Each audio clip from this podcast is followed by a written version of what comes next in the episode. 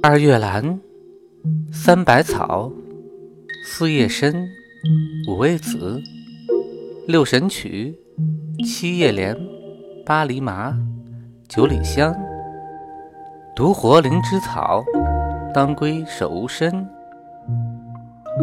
听百草故事，懂中药知识。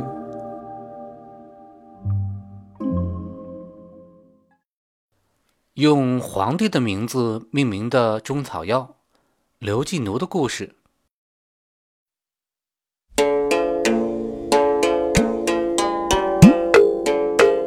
刘季奴本来是宋武帝刘裕的小名，那为什么他又成了一位中药名呢？原来传说刘季奴小时候上山砍柴，遇见一条巨蛇。急忙拉弓搭箭，射中了蛇首，大蛇负伤逃窜。第二天，刘季奴他又上山，却隐隐约约从远处传来一阵阵捣药声，随即循声寻去，只见草丛中有几个青衣童子正在捣药，于是便上前问道。你们在这里为谁捣药？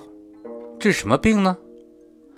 童子说：“我们大王被刘季奴所伤，故遣我们来采药，捣烂敷在患处就好了。”刘季奴一听，便大吼道：“我就是刘季奴，专门来捉拿你们！”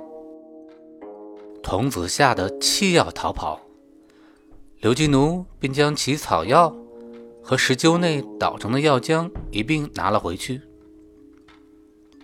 他用此药给人治疗，颇有奇效。后来，刘季奴领兵打仗，凡遇到枪剑所伤之处，便把此药捣碎，敷在伤口，很快的就愈合了，甚为的灵验。但士兵们都不知道叫什么药，只知道。这是刘季奴射蛇得来的神仙药草，所以就把它叫做刘季奴。这是唯一用皇帝的名字命名的中草药，一直流传到现在。